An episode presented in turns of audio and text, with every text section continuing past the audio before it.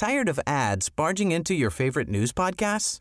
Good news. Ad-free listening is available on Amazon Music for all the music plus top podcasts included with your Prime membership. Stay up to date on everything newsworthy by downloading the Amazon Music app for free or go to amazon.com slash news ad free. That's amazon.com slash news ad free to catch up on the latest episodes without the ads. Este, hoy, hoy es el Día Internacional para poner fin a la impunidad de los crímenes contra periodistas. Tan solo en México, 143 periodistas han sido asesinados. ¿Por qué? Pues por hacer su trabajo. Paula Saucedo, oficial de protección y defensa de artículo 19. Muchas gracias por platicar con nosotros esta mañana. Muy buenos días. Buenos días, muchas gracias a ustedes por la invitación. Gracias, Paula. Cuéntanos, eh, estamos, estamos mejorando en, en este tema. Recuerdo muy bien que la actual presidenta de la Comisión de Derechos Humanos, cuando le preguntaron sobre los asesinatos de periodistas, puso en duda que en México se siguiera asesinando a periodistas. ¿Realmente ya vivimos en ese paraíso? No, Sergio, desafortunadamente no. Justo este estos últimos días asesinaron a dos periodistas en posible vínculo con su labor. Eh, uno, Freddy López Arevalo en, en, Chiapas y Alfredo Cardoso Echeverría en, Guerrero.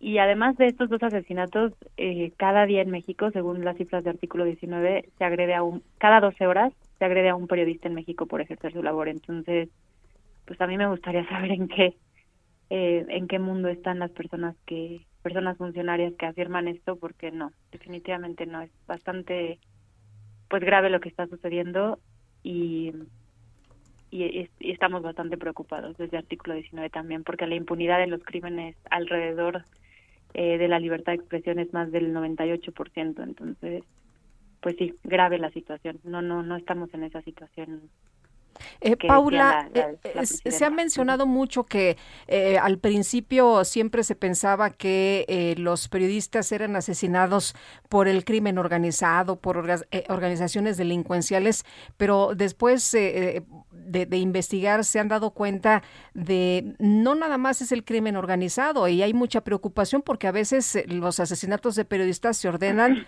pues desde algunos em, em, desde algunos cotos de poder, ¿no?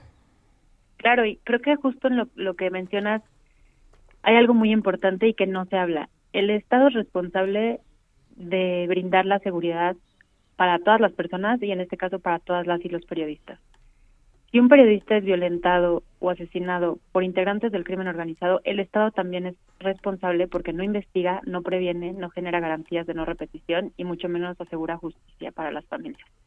Entonces, eso por un lado y por el otro lado, entre el 40 y el 50% de, la, de las agresiones que nosotros documentamos desde el artículo 19 son perpetradas directamente por agentes del Estado.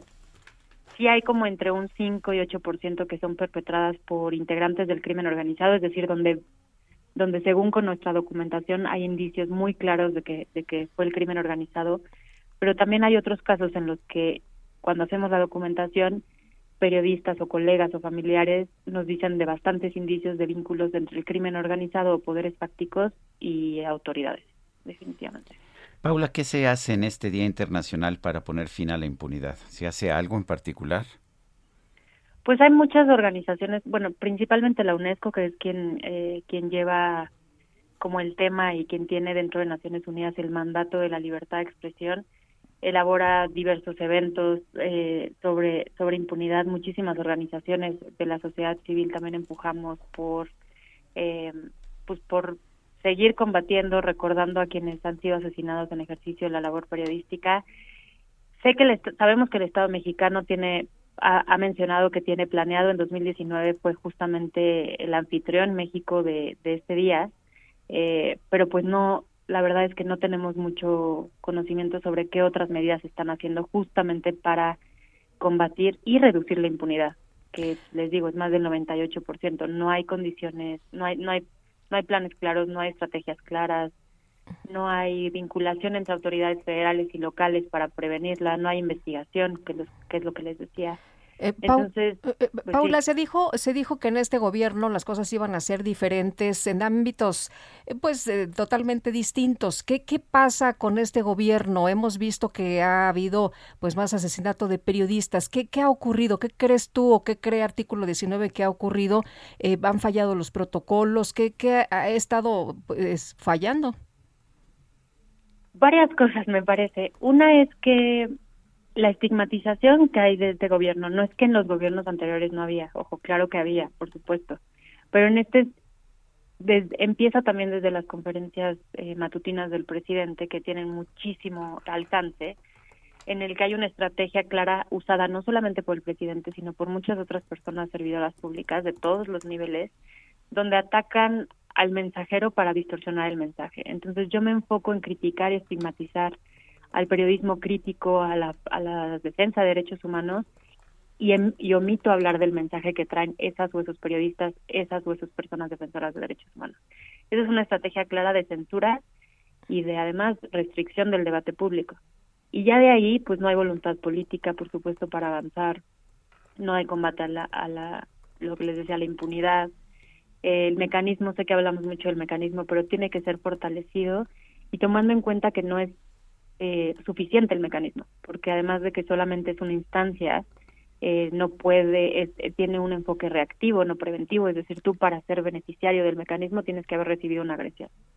y bueno, por supuesto no tiene todas las facultades para, para prevenir todas las causas que generan la violencia. Y al final creo que la labor de, de los periodistas es justamente por ejemplo en la pandemia, ¿no? Llevar información sobre el manejo de la pandemia, y eso obviamente no, pues hay muchas reacciones.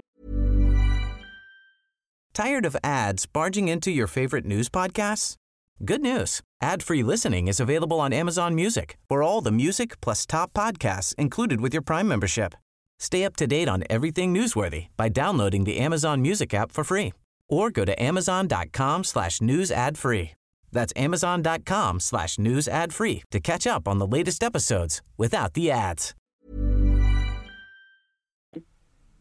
no sé, eh, violentas de las personas servidoras públicas, porque en un país con tanta corrupción y tanta opacidad, las y los periodistas generan como una especie de contrapeso. Y creo que por eso también en México es eh, tanta violencia contra la prensa. Muy bien, pues Paula, muchas gracias por platicar con nosotros esta mañana. Muy buenos días. Muchas gracias a ustedes dos. Un abrazo. Gracias, igualmente.